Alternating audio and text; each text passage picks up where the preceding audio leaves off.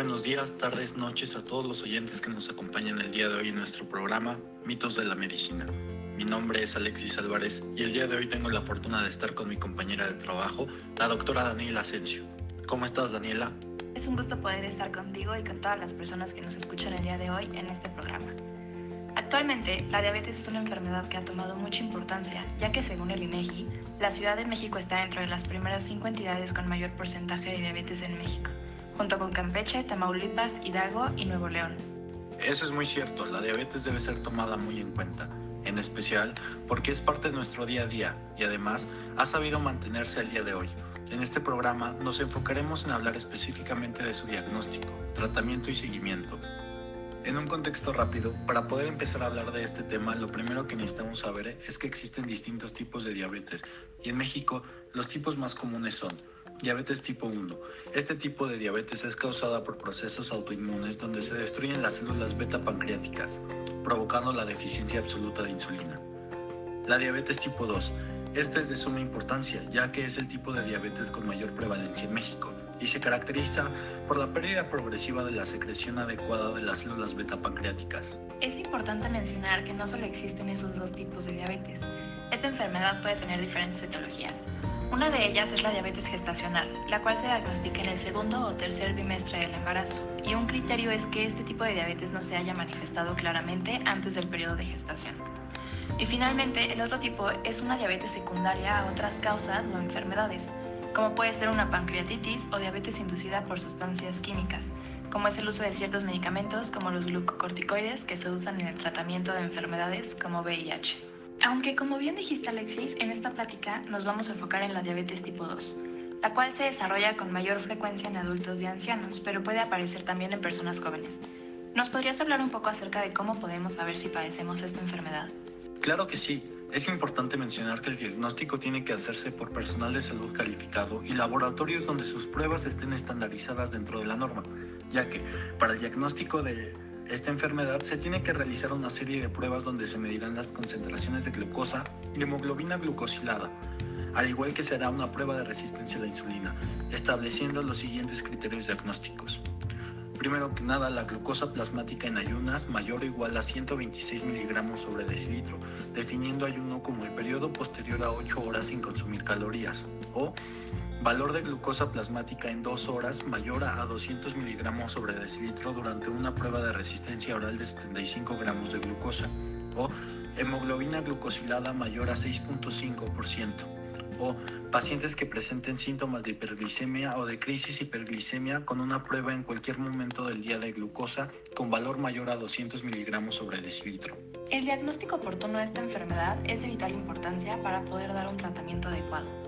Algunas personas pueden controlar la diabetes con una alimentación saludable y ejercicio. Sin embargo, también es necesario tomar medicamentos para bajar los niveles de glucosa en sangre.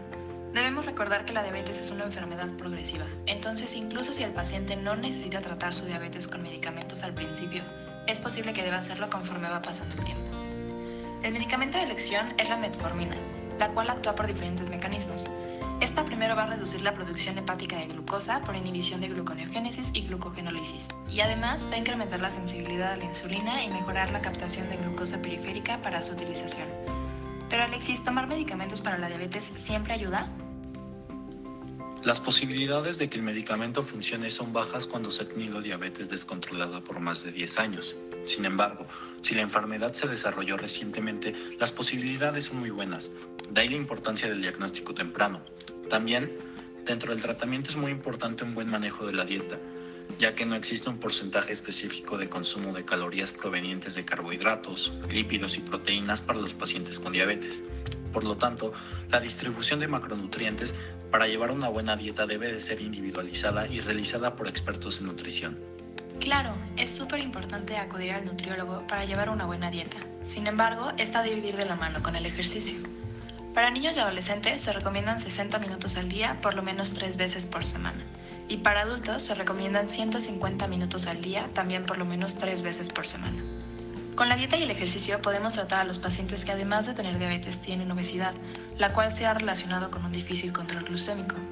Esto es muy importante porque se ha visto mejorías significativas en pacientes diabéticos que pierden solo de un 3 al 5% del peso corporal. Pero aquí no termina la atención al paciente diabético. Es importante darles un seguimiento ya que cada uno progresa de manera diferente y es muy fácil que se descompensen. Primero, debemos tener en cuenta el impacto psicológico que conlleva esta enfermedad. Es recomendable, sobre todo a los adultos mayores de 65 años, evaluarlos de manera constante buscando síntomas de angustia, depresión o ansiedad. Esto debe hacerse utilizando herramientas ya estandarizadas y debe evaluarse en la visita inicial, a intervalos periódicos o cuando haya algún cambio en la enfermedad. Además de las complicaciones psicológicas, existen muchos otros factores a los que les debemos de dar seguimiento y aquí no solamente se toma en cuenta la diabetes, sino también las enfermedades que pueden coexistir con esta. De igual forma, es importante monitorizar los diferentes factores de riesgo que implica la diabetes, como el riesgo cardiovascular, neuropatía y retinopatía diabética. Los pacientes con diabetes se necesitan someter a exámenes oculares realizados por especialistas dentro de los primeros cinco años desde la aparición de la enfermedad, en busca de hallazgos que indiquen la retinopatía diabética. En caso de no encontrar ningún hallazgo, el examen se debe realizar aproximadamente cada dos años, siempre y cuando el paciente lleve un buen control glucémico. Si se encuentra algún hallazgo de la misma, es necesario monitorizar al menos una vez al año con el fin de que la retinopatía no evolucione. De igual forma, es necesario evaluar la presencia de neuropatía en pacientes diabéticos. Todo paciente que sea diagnosticado con diabetes deberá ser examinado anualmente en busca de esta. Las principales pruebas que se emplean para el diagnóstico de neuropatía son la prueba de monofilamento y de vibración, que esta última es realizada con un diapasón. Ya para terminar, nos gustaría cerrar el tema con este mensaje a todos nuestros radioescuchas. Se ha visto que cambios en el estilo de vida reducen un 58% la probabilidad de padecer diabetes tipo 2. Así que esperamos lo tomen a consideración y tomen sus respectivas medidas, como salir a caminar, mejorar sus hábitos alimenticios, pero sobre todo ir a su chequeo anual con el médico. Muchas gracias a todas las personas que nos oyeron el día de hoy en nuestro programa. Le agradezco a mi compañero Alexis Álvarez por su tiempo y por todos los datos que pudimos brindar el día de hoy con nuestra colaboración para el disfrute de todos ustedes. Gracias a ti, Daniela. Estén atentos todos a nuestro próximo episodio aquí, en su programa favorito, Mitos de la Medicina.